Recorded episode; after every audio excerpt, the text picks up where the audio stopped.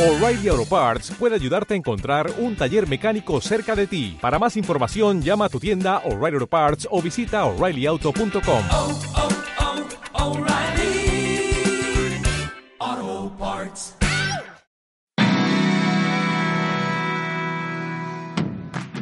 Hola a todos y a todas y bienvenidos al programa de turismo sostenible de radioviajera.com. Este es un programa dedicado a dar a conocer el mundo a través de un turismo transformador y multiplicador de impactos positivos. Os habla Ángela Rodríguez, editora de la plataforma Travindi.com, dedicada a la difusión de noticias del turismo sostenible.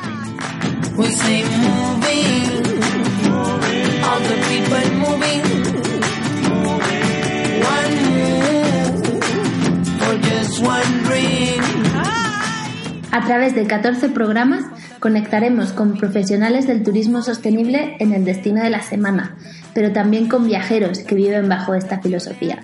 Viajeros ávidos por descubrir la cultura local, conociendo iniciativas que protegen la biodiversidad del mundo y, en definitiva, adquiriendo experiencias que les han cambiado la forma de entender el viaje, pero también la vida.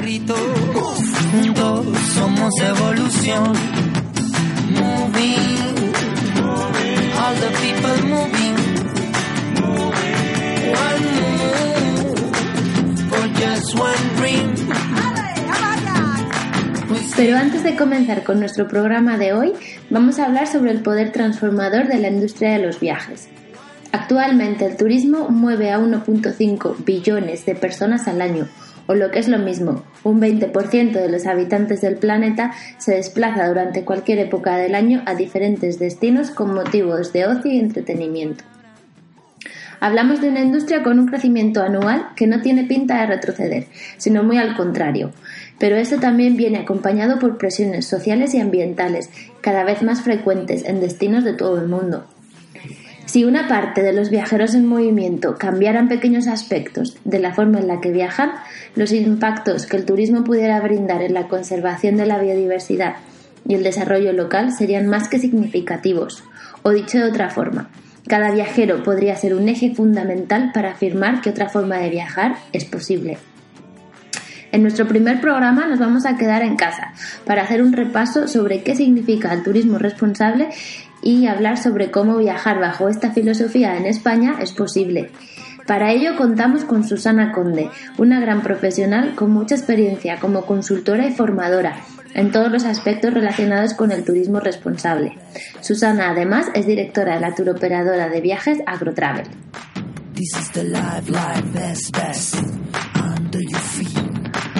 Bueno, pues aquí estamos en el programa de Turismo Sostenible para Radio Viajera y hoy hablamos con Susana Conde. Susana, para ti viajar con valores de turismo sostenible, ¿qué significa? Bueno, en primer lugar es viajar disfrutando. ¿Vale? O sea, es una forma de viajar que te va a permitir conocer mucho mejor el lugar, a, bueno, a los habitantes de- del lugar, la realidad local, eh, disfrutar muchísimo más ¿no? del patrimonio natural, cultural, histórico, pero a la vez entendiendo que, que ese disfrute durante el viaje, porque al final el viaje ¿no? es una actividad de ocio y de placer, eh, tiene que ser también positiva para el lugar que estás visitando y para los habitantes locales. Y que realmente sea una actividad que genere un impacto positivo en todos los ámbitos, económico, por supuesto, pero también social y cultural. Entonces, eh, bueno, pues al final es viajar, eh, bueno, conscientemente y, y teniendo en cuenta que, tu viaje tiene que ser eh, positivo y desarrollar la economía local.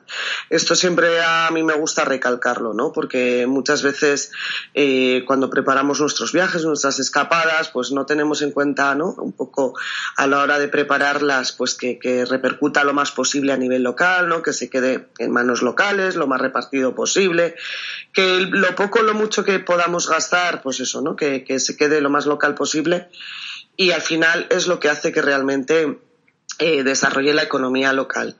Y luego, sobre todo, tener una actitud respetuosa eh, desde el momento en el que estamos preparando nuestro viaje, nuestra escapada, pero sobre todo mientras estamos viajando, ¿no? Y, y para ello necesitamos estar muy informados eh, de a qué tipo de lugar vamos, sea un sitio cercano. perdón, sea un sitio cercano, ¿no? Eh, una escapada, ¿no? A, cerca de nuestra casa, o sea a, un país lejano, tenemos que estar informados de qué tipo de lugar es, entender, ¿no? Eh, bueno, pues qué, qué formas de vida existen en ese lugar eh, para ser respetuosos con la forma de vida, con las tradiciones, con la cultura, pero sobre todo respetuosos con los que viven allí, ¿no? Que, creo que es lo que, lo que más se echa en falta eh, cuando realmente queremos ¿no? Eh, viajar de una manera más responsable y sostenible. muchas veces inconscientemente, por falta de información, eh, bueno, pues está generando molestias y trastornos a los habitantes de los lugares que visitamos. Y esto lo digo incluso como, como habitante o, bueno, o, ¿no? sí, ciudadana de, lugares en los que a veces los turistas llegan y, bueno, y crean esos inconvenientes para los locales. Entonces, sobre todo yo eh, a un viajero le recomiendo eso, que se informe bien de dónde viaja, que se informe bien de cuál es la mejor manera de viajar a ese lugar, de estar allí, de, pasar esos días, eh, de cómo repercutir lo más posible, intentar ¿no? adquirir, contratar servicios de iniciativas locales, lo más local posible, de informarse de dónde te vas a alojar, de qué tipo de alojamiento es, de qué tipo de actividades vas a hacer y, y luego pues intentar disfrutar lo más posible y sobre todo preservando ese patrimonio ¿no? que, vas a disfrutar, intentar eh, no alterarlo demasiado eh, a través de tu viaje. Para mí esos son los ejes principales ¿no? de, de, un viaje de turismo sostenible, turismo responsable y los consejos para un viajero. Y son consejos que al final un viajero que, quiere viajar ¿no? de esta manera tampoco lo tiene tan complicado. ¿no? Si, si, si busca un poquito y se informa un poquito antes de preparar su, su viaje, creo que a día de hoy cada vez hay más posibilidades de, de poder viajar de manera responsable y hay más información ¿no? clara y, y transparente de acuerdo. Una de las cosas con las que también decimos que mm, cuando estás hablando de repercutir económicamente, o sea, una de las cosas más simples también es la compra de recuerdos. O sea, como por ejemplo, si, si nos fijamos un poco en la etiqueta de dónde vienen esos productos que compramos para llevar a, llevar a casa de recuerdos o regalos, souvenirs, eh, en muchas ocasiones te das cuenta de que vienen de muy lejos y que no son auténticos y tradicionales. Entonces, ¿no? Sí, eh, a ver, yo, mira, incluso como viajera, compro muchas cosas, pero normalmente lo que compro es todo artesanía o productos gastronómicos locales que te aseguran realmente que, sea producto local. No soy de comprar souvenirs, o sea, no soy de ir a una tienda de souvenirs al uso, ni de las tiendas, ¿no? De los aeropuertos, ni... Eh, ya que luego vamos a hablar, por ejemplo, del caso de, España como destino ¿no? de turismo sostenible, eh, en España sucede lo mismo. ¿no? Eh, de hecho, hace unos años leí un, artículo que hacía referencia a, las regiones españolas que más eh, souvenirs, entre comillas, vendían eh, a los viajeros internacionales era precisamente las que tenían mucho producto gastronómico eh, a la venta, ¿no? Pues eso, producto local, pues Extremadura, La Rioja, e incluso comunidades que no eran las más turísticas ni las que más, eh. Eh, quizás eh, turismo o promoción turística recibían, pero, pero que tenían un producto gastronómico, ¿no? Pues alimentos, alimentación, que sí que se encontraba en muchas tiendas, ¿no? Pues gourmet o en tiendas, ¿no? De, producto local de cara a los turistas y, y, que eso generaba, la verdad, muchos ingresos. Y eso mismo sucede, eso, pues con cualquier otro producto local que se genere, artesanía, textiles, em, sí, eh, alimentación. Al final son productos que los turistas también eh, agradecen el poder comprar, ¿no? Siempre es mucho más interesante poder comprar eso para llevar a casa que un souvenir al uso, como tú decías, ¿no? Y que casi siempre están hechos en, otros lugares, ¿no? Y que de, local y de auténtico no tienen nada. Pero es que además es eso, son realmente productos y souvenirs que, que, realmente van a tener un impacto mucho más positivo a nivel local. Están producidos por, por, gente local, en iniciativas locales, de gestión local, y muchas veces eso con que utilizan materiales y productos que también ¿no? pues los, los producen otro tipo ¿no? de, de, de productores locales, ¿no? Pues en caso agricultores o bueno, entonces, sí, por supuesto, es uno de los aspectos muy importantes. Yo creo que cada vez más el, viajero informado pues tiende a eso, si visita un, un, taller de un artesano, pues comprar algo y que eso sea ¿no? el, el, recuerdo que se lleve del viaje, que si visitan un mercado, ¿no? Un mercado, pues al final acaben comprando, bueno, pues algún alimento local, algún, no sé, algunos dulces, algún, no sé, algo que, que realmente luego puedan llevar a, sus países de origen o a sus lugares de origen y sabiendo que a la vez de que van a disfrutar de un producto local, pues están generando un desarrollo socioeconómico local positivo.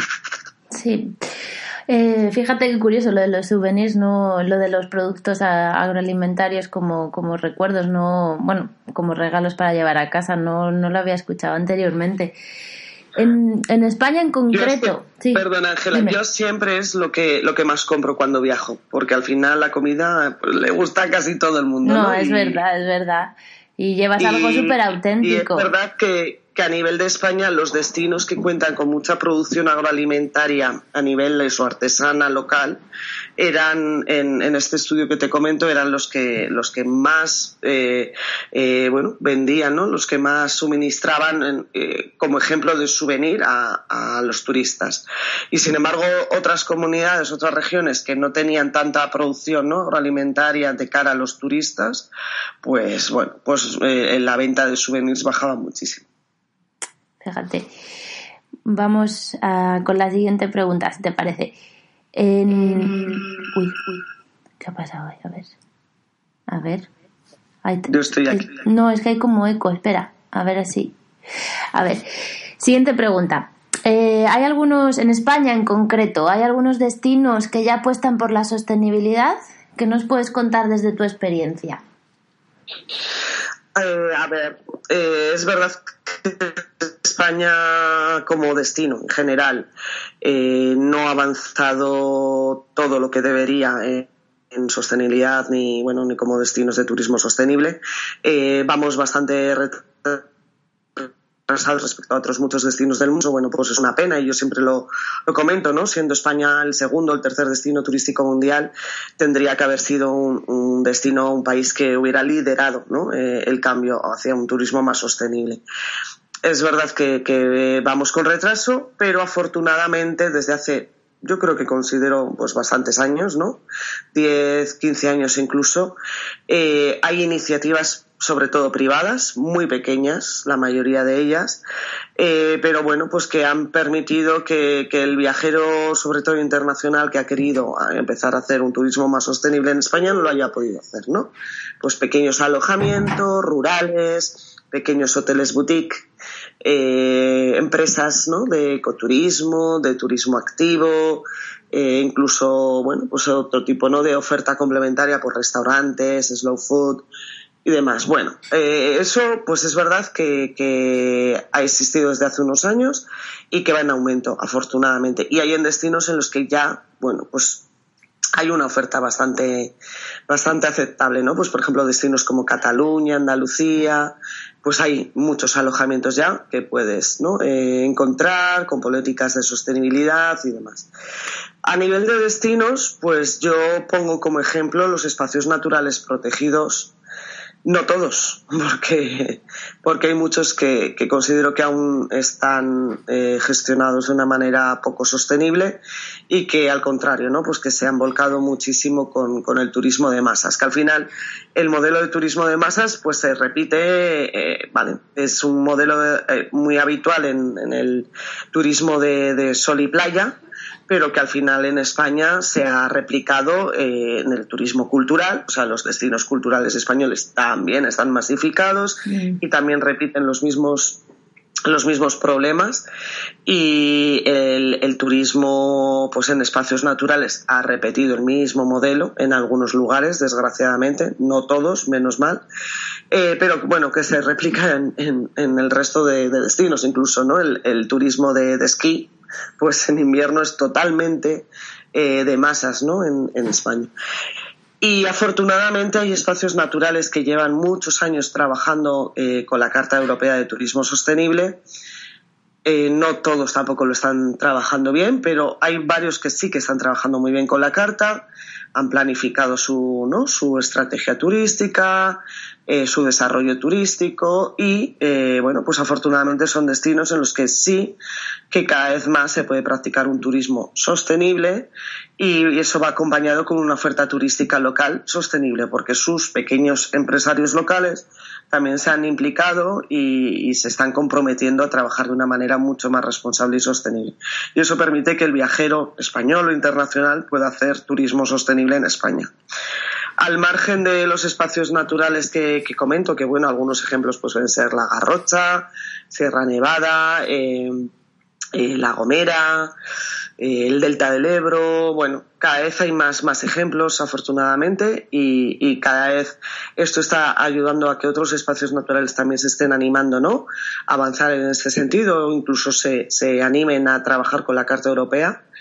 Al margen de esto, mmm, yo desde mi humilde opinión y los nueve años que llevamos dedicándonos eh, exclusivamente al turismo sostenible en el mundo y, en España, eh, considero que hay muy pocas iniciativas aún. Eh, y muy pocos destinos que realmente trabajen turismo sostenible. Digo, por ejemplo, destinos culturales, aún hay muy poquito que se está haciendo.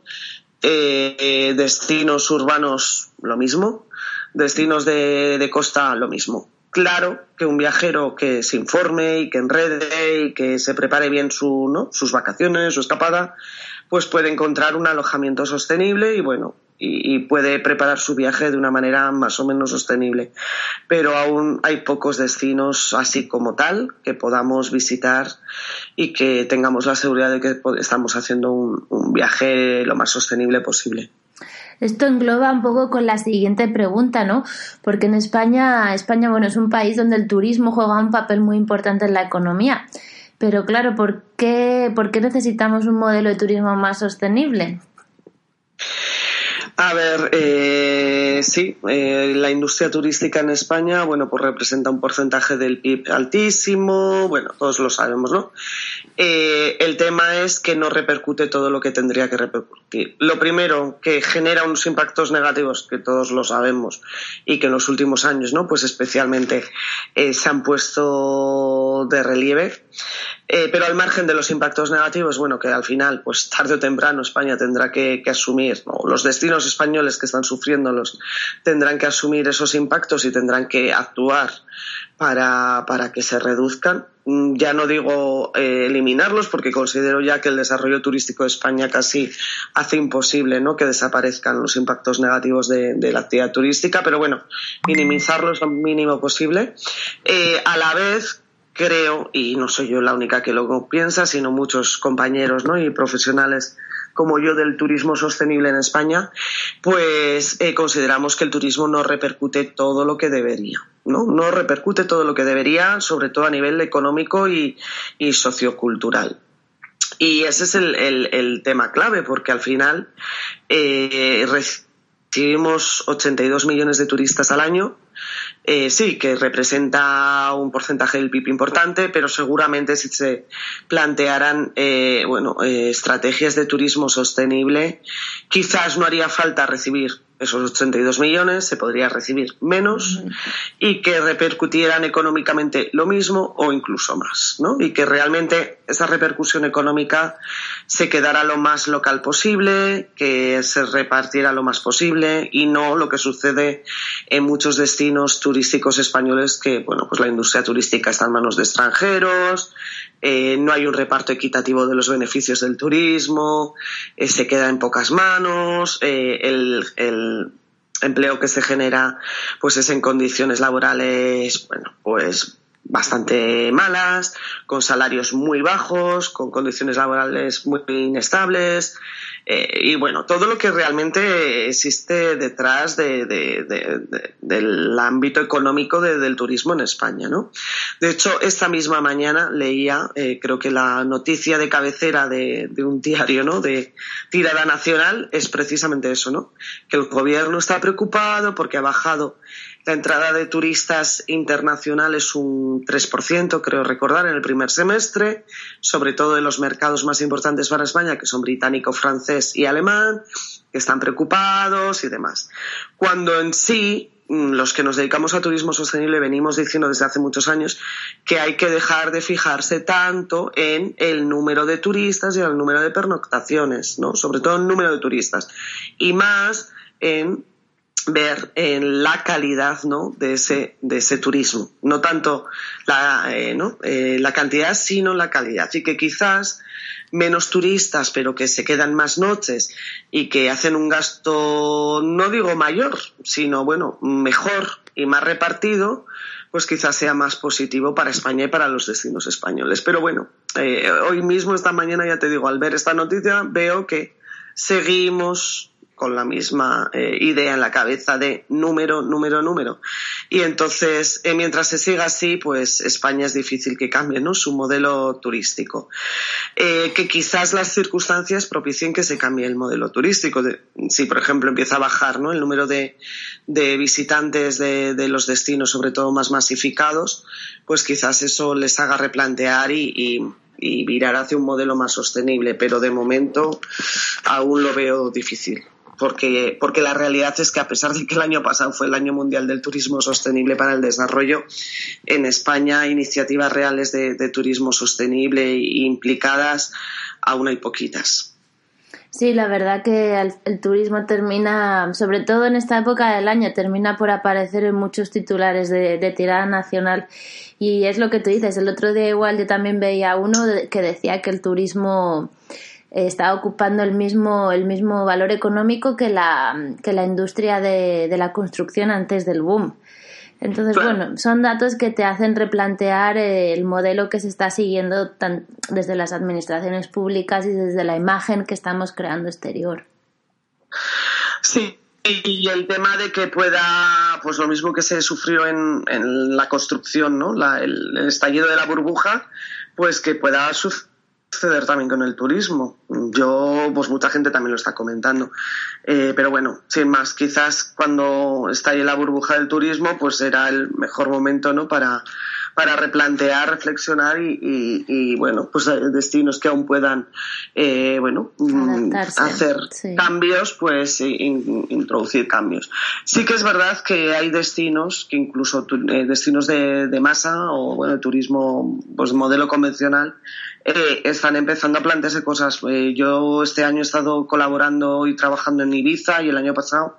Y por ejemplo, Ibiza, pues esta semana salía también un artículo, bueno, pues de varias acciones que, que está, bueno, que está planteando y que ha destinado un presupuesto importante de dinero para, para plantearlas. Pero claro, al final son destinos que necesitan eso y muchísimo más. Bienvenido sea lo que se empieza a hacer eh, pero yo confío en que sea un camino de largo recorrido, ¿no? que no sean acciones puntuales, sino que a partir de ahora pues eh, todos los destinos empiecen a incorporar acciones y, herramientas para, para, planificar, gestionar y desarrollar realmente un turismo sostenible ¿no? en sus destinos. Pues sí. Háblanos de AgroTravel. O sea, ¿qué puede, qué puede un viajero encontrar eh, con vosotros si quiere descubrir España o incluso el mundo con AgroTravel? Sí, vale, sí, bueno, al margen un poco de lo que hemos estado hablando hasta ahora, pues eso, que, que, yo trabajo como consultora y formadora y ponente un poco pues en todo lo relacionado con turismo sostenible y turismo responsable. Realmente Agrotravel Turismo Responsable, bueno, somos una agencia de viajes especializada en turismo responsable, tanto, como decías tú, tanto en España como por el mundo. Por el mundo eh, trabajamos casi 50 destinos de todo el mundo, viajes de todo tipo, ¿vale? Desde viajes de novios hasta viajes en familia, hasta viajes en grupo, turismo solidario, turismo comunitario, viajes de empresa, vale, para que la gente vea también un poco que el turismo responsable, el turismo sostenible no es solo turismo solidario, eh, sino que eh, nosotros intentamos eh, aplicarlo a cualquier tipo de viaje, cualquier tipo de destino y a cualquier tipo de viajero, ¿no? También tenemos muchos destinos europeos, viajes de senderismo, ecoturismo y demás. Eso hacemos un poco por todo el mundo eso mismo hacemos en España, ¿vale? Llevamos trabajando desde hace ocho años como receptivo de turismo sostenible en España. Eh, que eso es el único receptivo que hay, ¿no? de turismo sostenible, porque trabajamos todas las regiones españolas o casi todas y ofrecemos eso, eh, lo mismo, ¿no? Desde turismo cultural, astronomía, turismo activo, turismo urbano, eh, sol y playa incluso, ¿no? Eh, sostenible, ecoturismo, por supuesto, en España. Y, y, bueno, pues eh, eh, trabajamos un poco de todo aquí también, pues desde escapadas de fin de semana hasta, hasta viajes ¿no? de, de, una semana, de 15 días, por ejemplo, para mercado internacional. Ahora mismo, pues que estamos trabajando mucho con Estados Unidos y Canadá, pues son viajes de 10, 15 días por España con una filosofía de turismo sostenible, ¿no? que cada vez, eh, eh, sobre todo el mercado internacional, lo está primando y quieren más de otra manera. Ay, te hemos perdido creo que la, la última palabra se ha perdido. Pero, ay, vaya. claro, se ha cortado ahí como de repente y digo, ay, la hemos perdido. Eh, nos habíamos quedado en, en el mercado eh, internacional. Sí, el mercado internacional cada vez pues, eh, quiere viajar de otra manera por el mundo y a España también. Y el, el tema es que España de momento ofrece pocas propuestas o pocos destinos que realmente eh, se estén eh, posicionando como destinos sostenibles. Entonces, bueno, pues nosotros estamos ahí un poco para cubrir esa, esa carencia, ¿no? Para poderles ofrecer realmente la posibilidad de conocer España de otra manera y, que tengan la seguridad de que están repercutiendo positivamente en, el país, porque también el mercado internacional, los mercados pues, más importantes, ¿no? alemanes, franceses, británicos, estadounidenses, saben ¿no? de, de, los impactos negativos del turismo de masas en España. Y si son viajeros eh, concienciados y responsables, lo que quieren es venir a España, pero intentar que su viaje no cree ¿no? las molestias y los problemas que el, que el turismo convencional está generando. Ya, danos dos consejos, dos consejos para que un viajero pueda realmente viajar eh, en, con, con, una filosofía de turismo. Sí, por, por España con una filosofía de turismo sostenible y evitar todo este turismo convencional y de masas. Vale, pues mira, voy a poner dos ejemplos que son reales y que estos, estas semanas los estoy también viendo en, en los medios de comunicación. Eh, el, por ejemplo, el, tema del turismo de autocaravana que se está poniendo muchísimo de moda, bueno, ya lleva varios años. Era un turismo que en otros países eh, eh, se había desarrollado pues hace ya unos años, pues por ejemplo en Marruecos, y ya se veía ¿no? que estaba teniendo unos impactos negativos no porque el turismo de autocaravanas sea negativo, sino porque ciertos aspectos del turismo de autocaravanas no se ha manejado bien desde los destinos sobre todo, no se ha informado, no se ha concienciado a los viajeros y entonces, bueno, pues genera unos impactos negativos. Esto que pasaba en Marruecos hace unos años, que yo lo vi, ¿no? Pues por ejemplo en Agadir y, demás, la costa marroquí, pues esto mismo está pasando ahora en España, ¿no? Y, y, pues ¿qué sucede? Bueno, pues que se está generando masificación, que genera eh, impactos negativos en cuanto ¿no? a impactos ecológicos, pues de generación de residuos, de consumo de agua, de bueno, de, emisiones, ¿no? Porque al final eh, una autocaravana y una caravana pues genera eh, emisiones, ¿no? De, de, CO2 mucho más que, que otro tipo de vehículo pues, más, más pequeño y, o, o, que en el que viajen varias personas o transporte público, por ejemplo.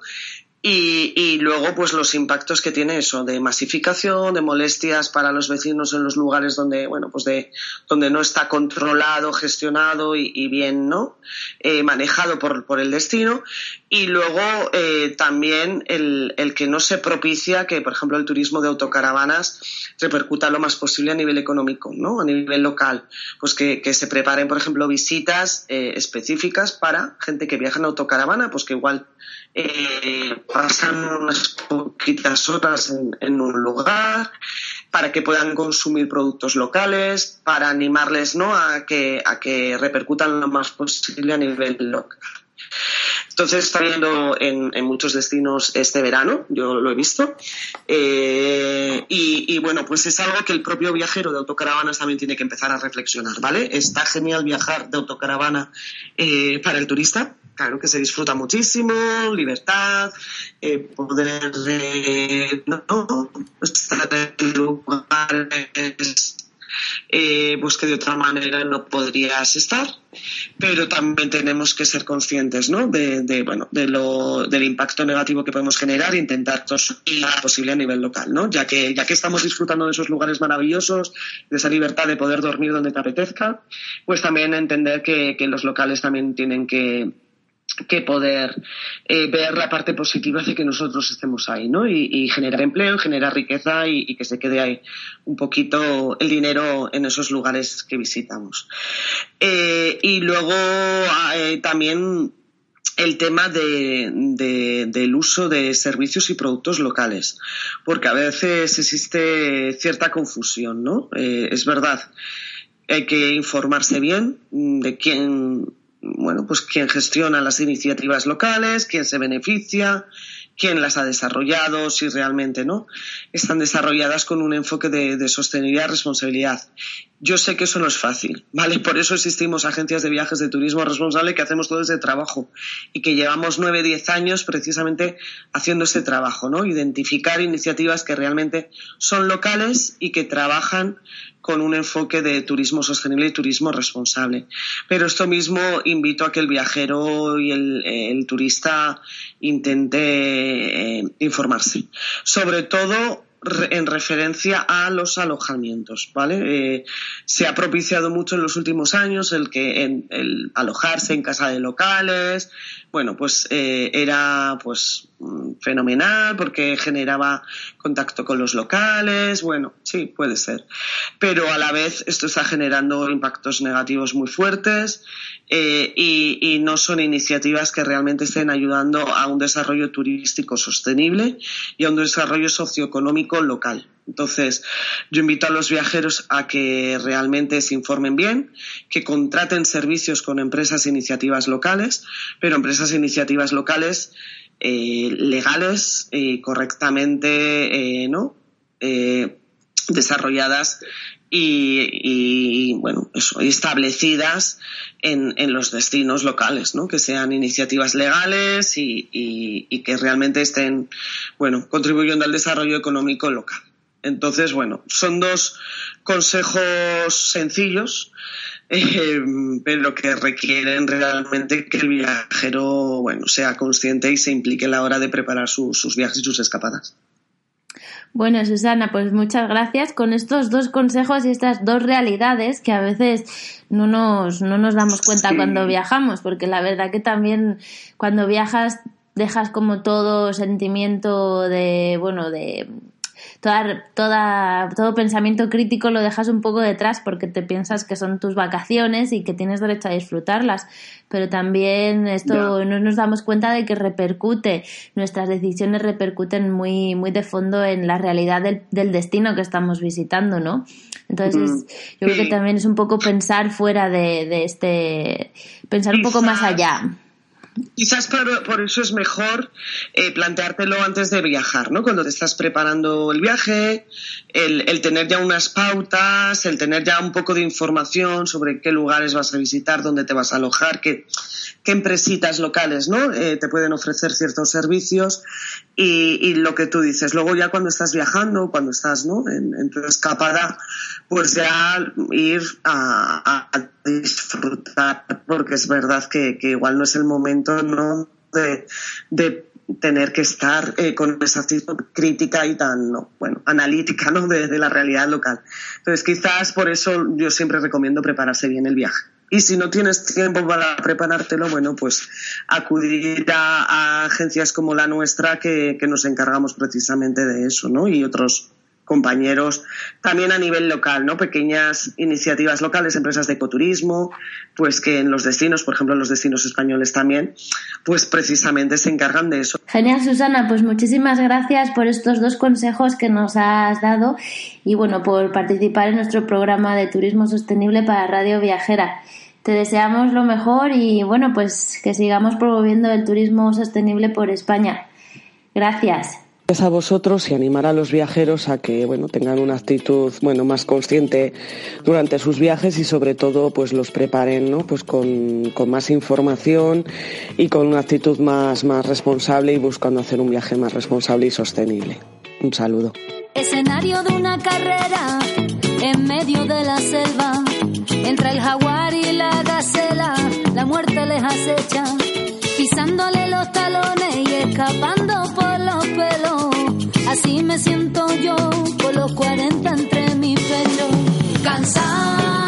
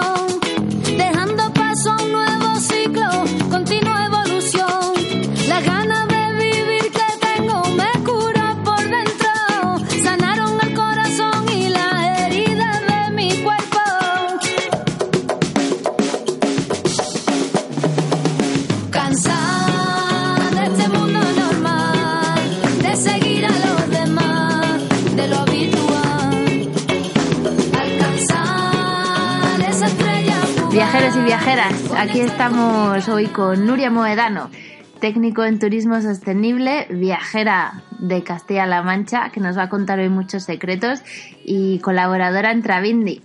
Con Nuria vais a poder escuchar otros de los programas que vamos a realizar en este programa de turismo sostenible para Radio Viajera. Y bueno, pues aquí estamos hoy con, con ella. ¿Qué tal, Nuria? Hola, genial. Muy bien, tú vives en Castilla-La Mancha, pero también viajas mucho por, por la comunidad.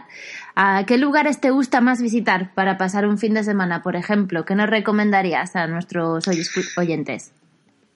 Bueno, pues soy una enamorada de, de mi tierra. Entonces siempre cuesta un poco, ¿no? De elegir un sitio. Todos conocemos más quizá Toledo y Cuenca, pero yo quizá me, me iría a sitios un poco más, más alejados de la, de la masa, ¿no? Y lo que es más conocido.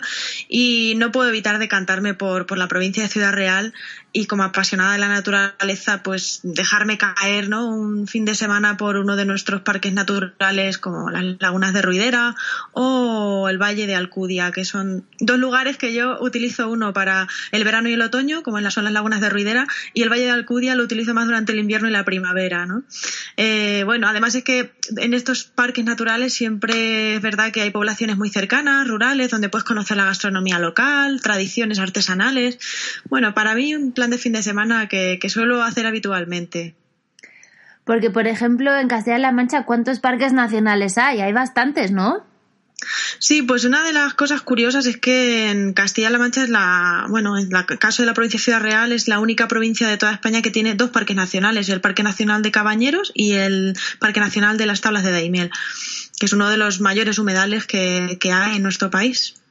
Curiosamente, ¿no? En, en plena mancha seca. Sí, eso, eso iba a decir. Cuéntanos algunas curiosidades sobre Castilla-La Mancha. ¿Qué es lo que a ti te ha llamado siempre la atención, a lo mejor desde niña? O bueno, con Caminos del Guadiana también eres guía ecoturístico. ¿Qué es lo que más les llama la atención a gente que llega hasta Castilla-La Mancha y descubre esa riqueza que tenéis? Bueno, pues al principio sí que es cierto que Castilla-La Mancha es como la gran desconocida, ¿no? Como te decía antes, casi siempre todo el mundo le suena a Cuenca, le suena a Toledo, pero a veces nos olvidamos de sitios como el campo de Calatrava, ¿no? Que es una de las zonas volcánicas, una zona volcánica en plena Mancha, eh, más interesante que hay en España después del Teide.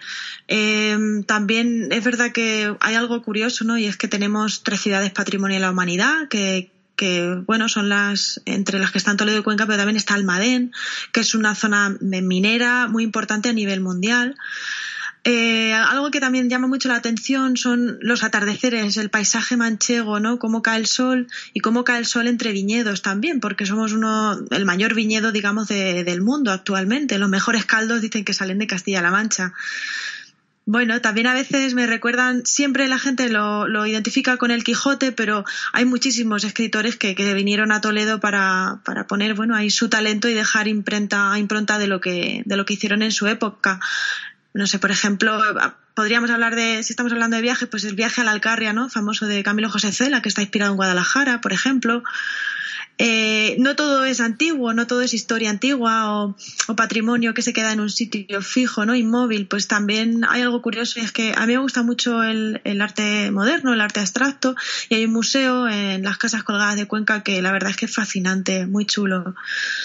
Y una de las últimas cosas que me ha llamado más la atención es que, aunque lo sabía, pues siempre se te olvida, ¿no? Entonces, eh, aquí están las rutas del Quijote, pero sí que es verdad que el Camino de Santiago, tan famoso en tantos países del mundo, pues también tiene tramos que pasan por Castilla-La Mancha. Se suele identificar más con Castilla y León, pero también hay tramos que se pueden hacer por, por Castilla-La Mancha.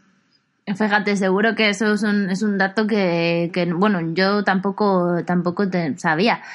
Y cuando hablamos de ecoturismo y turismo responsable, o sea, ¿qué podemos encontrar en Castilla-La Mancha en general? ¿Qué ejemplos concretos nos puedes dar, ya sean como de actividades o, de experiencias que se pueden encontrar por allí?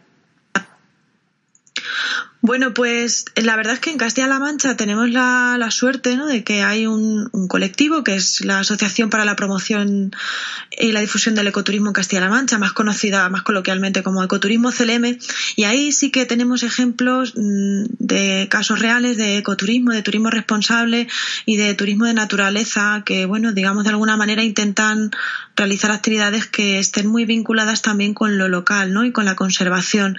En el caso, podríamos poner un ejemplo casi de cada provincia porque al ser de ámbito regional, pues bueno, aglutina a profesionales del sector de toda la región.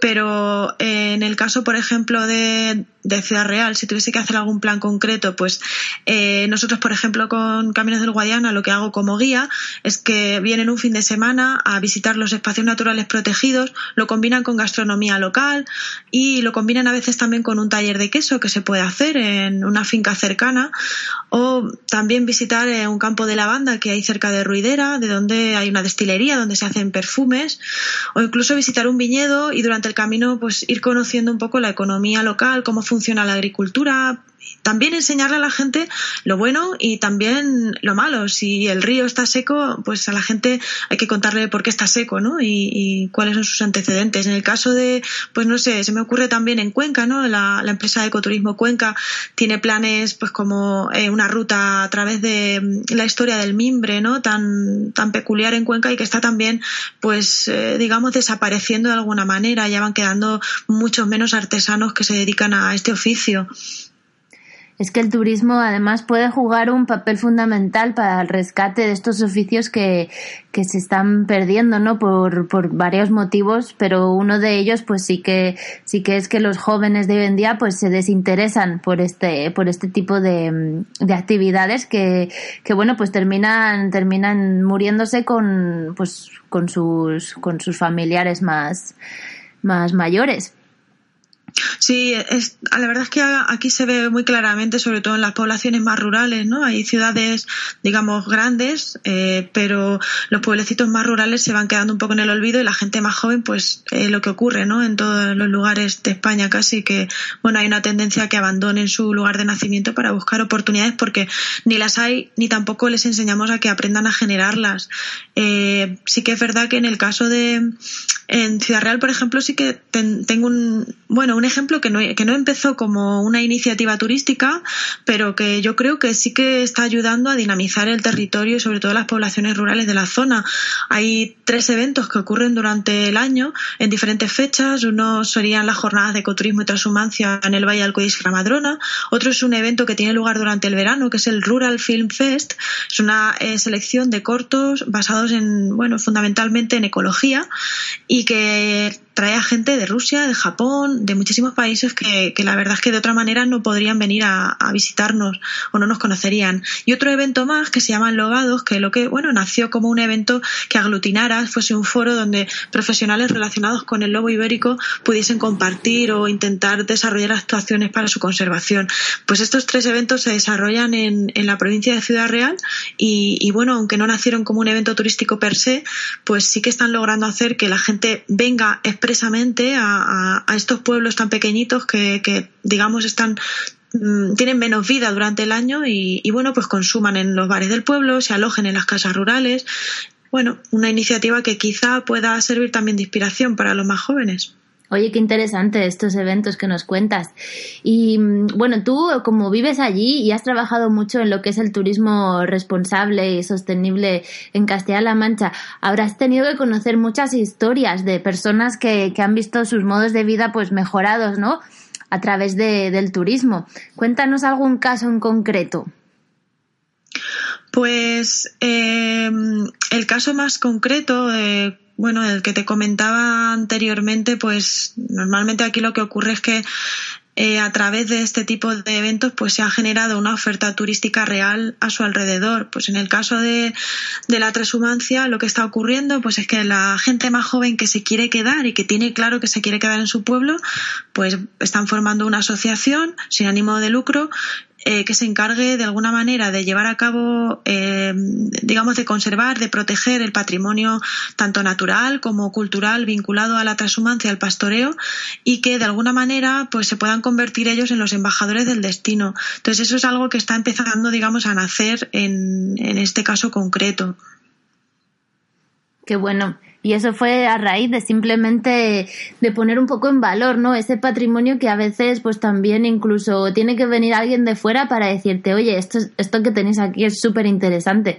Porque, bueno, al final termina siendo tu, tus paisajes y, y, tus, y tu cultura de, de todos los días, ¿no? No, no tendemos a valorar tanto sí. esos aspectos. Sí, pasa a formar, formar parte de la cotidianidad, de, del día a día y no, no, le damos un valor, el valor real que, que tiene, ¿no? Que, que, puede tener para una persona que venga de fuera, ¿no? Y no tenga ningún tipo de vínculo con, con tu identidad ni con tu cultura. Oye, y háblanos, háblanos de la biodiversidad de allí de Castilla-La Mancha, porque tengo entendido que eres un poco pajarera, tú también. Sí, la verdad es que soy aficionada a la ornitología, no me dedico a ello de forma profesional, pero todo muy autodidacta, ¿no? Y aprendiendo de, de toda la gente con la que he tenido la, suerte de compartir salidas de, campo. Eh, bueno, aquí sobre todo lo interesante, bueno, pues es que, por ejemplo, en el Parque de Cabañero, en el Parque Nacional, sí que acoge la segunda colonia más grande de buitre negro de todo el mundo, que es, bueno, es todo el mundo, no estamos hablando a nivel España. En el caso de la biodiversidad en Castilla-La Mancha, lo, lo, lo, curioso, lo realmente curioso es que la red Natura 2000, por ejemplo, que es esa red que nos une a muchos países de Europa y que al fin y al cabo no deja de ser una herramienta también para la internacionalización de comunidades autónomas, nosotros tenemos solamente en Castilla-La Mancha el 13 y pico por ciento ¿no? de, del territorio eh, red natura que ocuparía a nivel España, o sea, sobre España. Ese porcentaje sería del total de España. Entonces, es una cantidad de, de territorio bastante, bastante elevada. ¿Qué consejos le darías a alguien que quiere viajar un poco más de forma responsable por, bueno, por Castilla-La Mancha y por España en general, aunque luego también todos estos consejos se pueden aplicar a cualquier parte del mundo? Sí, bueno, pues en el caso de Castilla-La Mancha, ¿no? Por centrar un poco la atención ahí, que podemos también extrapolar a otros sitios, como dices, eh, es muy importante, aunque esto se recomienda y es como muy obvio, pero es muy importante informarse bien antes de, realizar el viaje, sobre todo contrastar, porque bueno, creo que hoy en día, afortunadamente, pues tenemos la posibilidad de buscar eh, información turística por internet, pero al mismo tiempo también pues tenemos que tener cuidado de qué información recibimos y si esa información es certera o no. En el caso del turismo sostenible, pues bueno, la palabra turismo sostenible y turismo responsable responsable, ecoturismo, eh, en muchos casos se utiliza como una herramienta de mero marketing y no, no es realmente lo que la esencia o la filosofía o los valores que esa empresa tiene. Yo siempre recomendaría informarse bien, eh, contrastar con, bueno, pues con entidades que son de la administración pública, una oficina de turismo, un centro de recepción de visitantes, porque ellos sí que tienen un listado de empresas de todos los proveedores locales y por supuesto pues intentar siempre en la medida de lo posible eh, visitar el lugar con un, con un guía, con un guía de la zona, porque la verdad es que los recursos ganan muchísimo cuando, cuando uno lo, lo visita acompañado de alguien que lo conoce, no solamente es, se trata de interpretar el paisaje, ni la flora ni la fauna, sino la cultura. O sea, en el caso, por ejemplo, del Parque Nacional de Cabañeros, pues eh, no estamos hablando solamente de, em, de, geología cuando vamos por allí, también estamos hablando de todos los que vivían de la miel o de la saca del corcho, ¿no? hay que entender también un poco la cultura del lugar. Eso en primer lugar, información. Em, hay otra, hay otra cosa que, bueno, quizá todo es muy obvio, pero a todos que casi que se nos, a veces se nos olvida, ¿no? Eh, el tema últimamente, bueno, es lo que veo mucho como guía de espacios naturales, es que estamos muy obsesionados con la fotografía, ¿no? Por llevarnos el selfie, por llevarnos esa foto de un primer plano de no sé qué animal, Em, y eso nos lleva a todos a meternos en sitios donde posiblemente estamos pisando una planta endémica de ese sitio o, bueno, las, las vallas o los, los cerramientos están puestos por algún motivo o las sendas se hacen por algún motivo también. Entonces sí que recomendaría en el tema de la fotografía ser un poco responsable, ¿no? Y, y casi que intentar vivir el sitio y el lugar y si no podemos sacar una fotografía siempre se quedará en la retina, ¿no?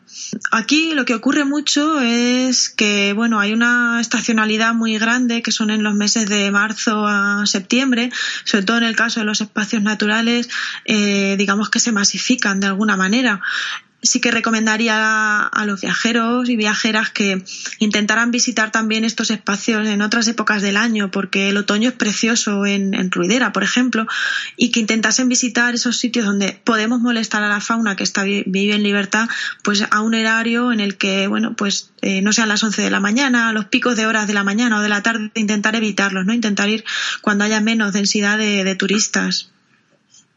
Sí, esos son buenos consejos, sobre todo aplicados a las, a las zonas, a los parques nacionales y las zonas naturales.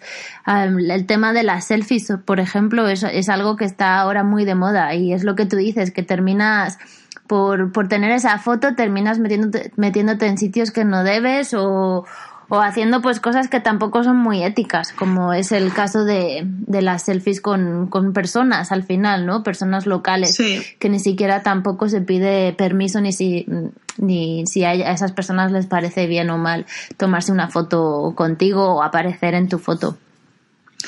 Sí, luego es cierto que es muy desconocido. Aquí también la artesanía se deja muy de lado, ¿no? Entonces sí que es verdad que a veces cuesta un poco llevarte algo local, ¿no? Un recuerdo, ese regalo que quieres llevar a casa. Pues siempre también recomendaría un poco eso, ¿no? Visitar la página web de Turismo de Castilla-La Mancha, ver qué artesanos hay en nuestra región e intentar, intentar fomentar que siga viva la artesanía en la región. Genial. Y ya para terminar, hablando de, hablando de visitar estos lugares fuera de temporada, he escuchado que hay un evento bastante interesante, ¿no? Que tenéis para, para ahora el mes de, de octubre, con las grullas. Sí, pues bueno, la verdad es que llevamos, eh, hacemos una, vamos a organizar una fiesta de bienvenida de, de, las grullas. En torno a la grulla siempre intentamos trabajar sobre todo la educación con respecto a esta ave. El año pasado teníamos durmiendo casi al lado de casa, por decirlo de alguna manera, 14.000 eh, grullas. Este año pues les vamos a dar la bienvenida y lo que hacemos son talleres educativos para, para niños, por un lado, y por otro lado eh, a los adultos, de alguna manera los, los, educamos y compartimos con ellos el espacio a través de una ruta. Eh, también lo que hacemos es pues, comer juntos y de alguna manera disfrutar de un atardecer y de la llegada de las grullas al dormidero que durante el día se lo pasan pues campeando y comiendo fuera de, de las zonas de agua. Y podemos verlos a una distancia siempre que no interrumpa su llegada ni que los incomode, que no nos escuchen. Y, bueno, en esto más o menos consiste nuestra, nuestra apuesta esto empezó básicamente porque aquí las grullas eh, llegan, vienen todos los años, desde que existe el parque, eh, el Parque Nacional de Cabañeros y de, y de las tablas de Daimiel. Pero sí que es verdad que, que la población local no somos conscientes de, de bueno, de la riqueza ¿no? que, que, tenemos y quizá es nuestra apuesta o nuestra forma un poco de, de, de, decirle a la gente, oye, que lo que tenemos vale mucho, ¿no? Y es una cosa por la que mucha gente viene, paga por visitarlo y por conocerlo. Sí, no me cabe la menor duda de que tiene que ser un espectáculo precioso. Pero bueno, también pues nos damos cuenta aquí que el turismo responsable y sostenible no simplemente está enfocado al, al viajero, sino también en la, en la, educación, ¿no? Y en cómo sensibilizamos acerca de, de impactos que pues que, son negativos y también que es impactos positivos, ¿no? Para poder profundizar en su efecto multiplicador. Hay una cosa muy básica, ¿no? Que es el tema de los residuos, ¿no? Que vas andando y, bueno, siempre te encuentras un plástico tirado o una botella o un papel. Entonces, para no, nosotros con el tiempo hemos visto que eh, es más sencillo llegar a la gente actuando y que ellos lo vean. Entonces, siempre que vamos en una ruta, llevamos una bolsa de tela eh, y cuando vemos un papel o algo que no debería estar en su sitio, que es algo muy básico, pues lo recogemos sin decirles nada, sin más. Y, y la gente le sorprende porque no es algo habitual, ¿no? Entonces, sí que esas pequeñas cosas creo que son las que generan quizá un impacto pequeñito, pero si todos lo hiciéramos, quizás sea un impacto grande, positivo. No me cabe la menor duda. Bueno, Nuria, pues muchísimas gracias por compartir con nosotros este espacio en Radio Viajera. Y bueno, pues te vamos a seguir escuchando en los próximos programas. Así que bueno, te despedimos por hoy. Muchísimas gracias a vosotras por hacerlo posible. Hasta luego. Chao, gracias. Adiós.